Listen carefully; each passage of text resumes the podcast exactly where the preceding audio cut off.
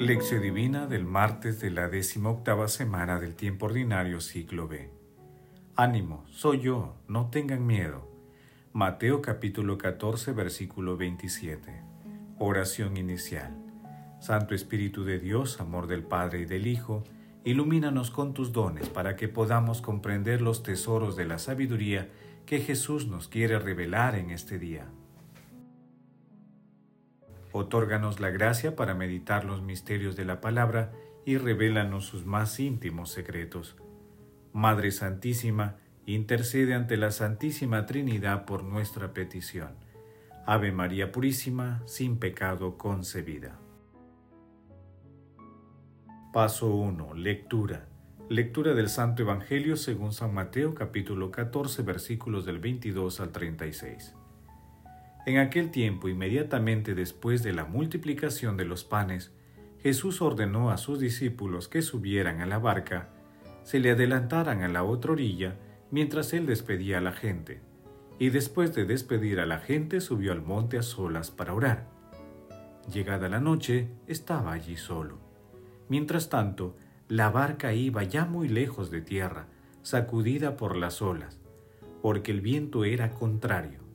De madrugada se les acercó Jesús andando sobre el agua.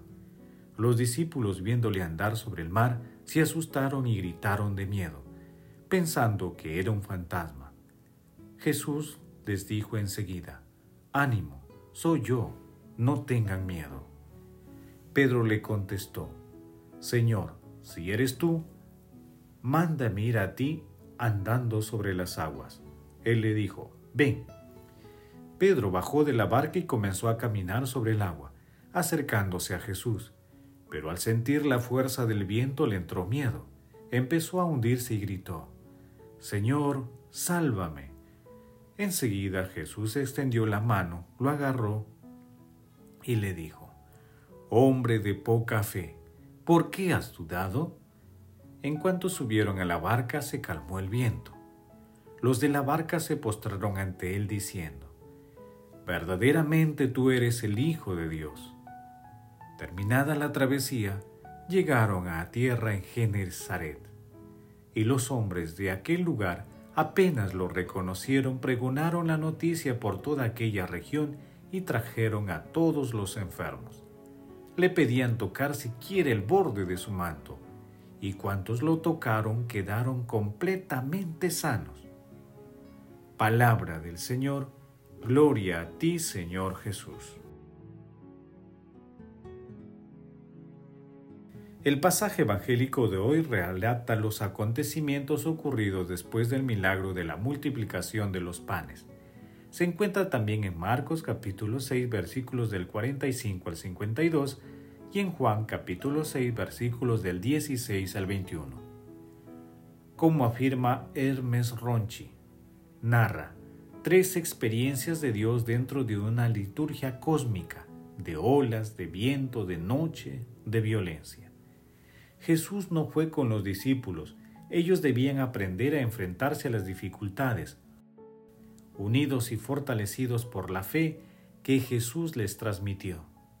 El contraste es enorme. Jesús en paz junto a Dios Padre, rezando en lo alto del monte, y los discípulos confundidos y temerosos abajo en el mar tempestuoso. En medio de la oración, Jesús percibe que sus discípulos tenían problemas en la travesía y se acercó a ellos caminando sobre el agua, los anima y los calma. El pasaje también destaca el entusiasmo y la flaqueza de Pedro, quien sabiendo que es Jesús, desea experimentar el poder que domina la naturaleza. Jesús permite que él participe de ese poder pero Pedro tiene miedo. Piensa que se hunde y grita, Señor, sálvame. Jesús lo ayuda y lo reprende. Hombre de poca fe, ¿por qué dudaste? Luego Jesús sube a la barca. Los discípulos asombrados reconocen la autoridad de Jesús y su identidad divina.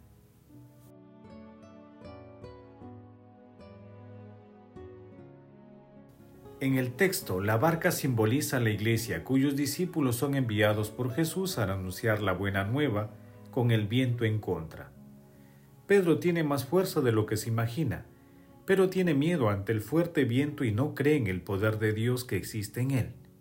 Muchas veces la iglesia y las comunidades que la integran no creen en la fuerza del Espíritu que existe en ellas y actúan mediante la fe. No se dan cuenta que esa es la fuerza de la resurrección. Paso 2. Meditación. Queridos hermanos, ¿cuál es el mensaje que Jesús nos transmite a través de su palabra? Esto es uno de los pasajes evangélicos que mejor ilustra, por una parte, la situación de la Iglesia en su histórico caminar en medio de la dificultad y la tribulación, y por otra parte, destaca el acompañamiento permanente de nuestro Señor Jesucristo resucitado a la Iglesia, con la firme promesa de su presencia Mateo capítulo 28 versículo 20. Yo estaré con ustedes hasta el fin del mundo. El más grande, grave y verdadero problema de la humanidad, de muchas comunidades y de nosotros es que no nos postramos ante nuestro Señor Jesucristo y le decimos con todas nuestras fuerzas y de corazón, verdaderamente tú eres el Hijo de Dios. Muchas veces somos presas fáciles del temor frente a la incertidumbre y la angustia nos paraliza.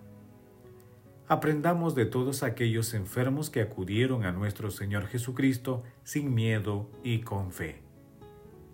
La incertidumbre, la incertidumbre hace que el mundo oscurezca los signos de Dios en nuestro tiempo y hace surgir la crisis de fe que impide la fraternidad humana y da paso a ideologías inspiradas por la oscuridad. Ante ello, conviene preguntarnos, ¿actuamos con fe en las tempestades de nuestras vidas? ¿Reconocemos la presencia permanente de Jesús? Que las respuestas a estas preguntas nos ayuden a comprender que nuestro Señor Jesucristo nos acompaña siempre en nuestras travesías cotidianas y es el Señor de lo imposible. Jesús nos ama. Paso 3. Oración. Amado Jesús, nos postramos humildemente ante tus pies y renovamos nuestro seguimiento a tus enseñanzas. Verdaderamente tú eres el Hijo de Dios. Haznos capaces de acoger con fe todo lo que nos enseñas a cada instante a través de nuestras vivencias cotidianas. Espíritu Santo, amor del Padre y del Hijo, sosténnos y cúranos con la fuerza de tus dones a fin de que en nuestras vidas se manifieste el poder del amor de la Santísima Trinidad. Amado Jesús, tú que estás sentado a la derecha de Dios Padre, alegra con la visión de tu rostro a nuestros hermanos difuntos. Madre Santísima, Reina de los ángeles, Madre de la Divina Gracia, intercede ante la Santísima Trinidad por nuestras peticiones. Amén. Paso 4. Contemplación y acción. Hermanos, contemplemos a nuestro Señor Jesucristo con un escrito de Hermes Ronchi. Evangelio de miedo, Evangelio de gritos, Evangelio de humanismo. Primero Jesús está ausente, después aparece como un fantasma. A continuación, con una mano firme que te coge. Un crescendo de fe. Tres experiencias de Dios dentro de una liturgia cósmica, de olas, de viento, de noche, de violencia.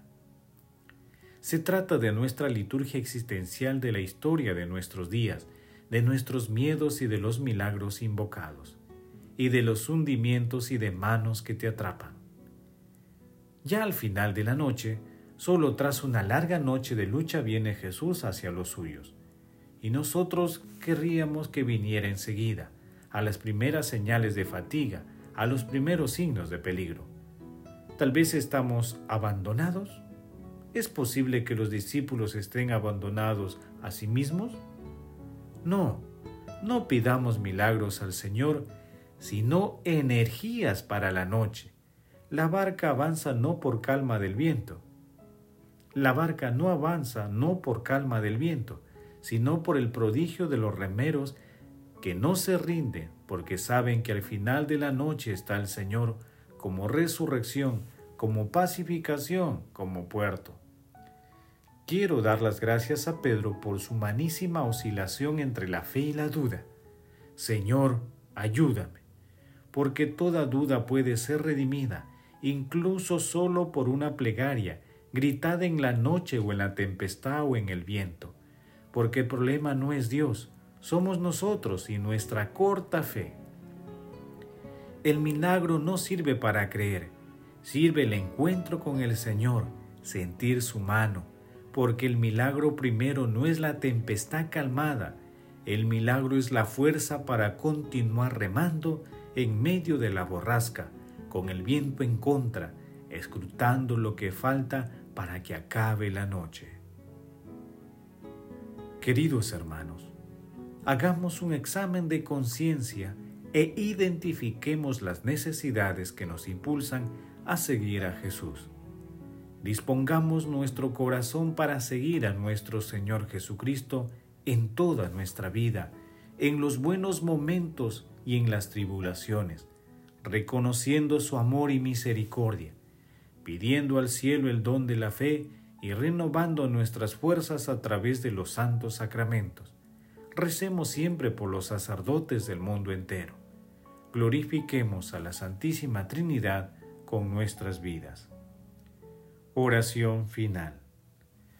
Gracias Señor Jesús por tu palabra de vida eterna. Que el Espíritu Santo nos ilumine para que tu palabra penetre lo más profundo de nuestras almas y se convierta en acción. Dios glorioso, escucha nuestra oración. Bendito seas por los siglos de los siglos. Madre Santísima, intercede ante la Santísima Trinidad por nuestra petición. Amén. El Señor esté con ustedes y con tu Espíritu la bendición de Dios Todopoderoso, Padre, Hijo y Espíritu Santo, descienda sobre ustedes y los acompañe siempre. Amén. Bendigamos al Señor, demos gracias a Dios.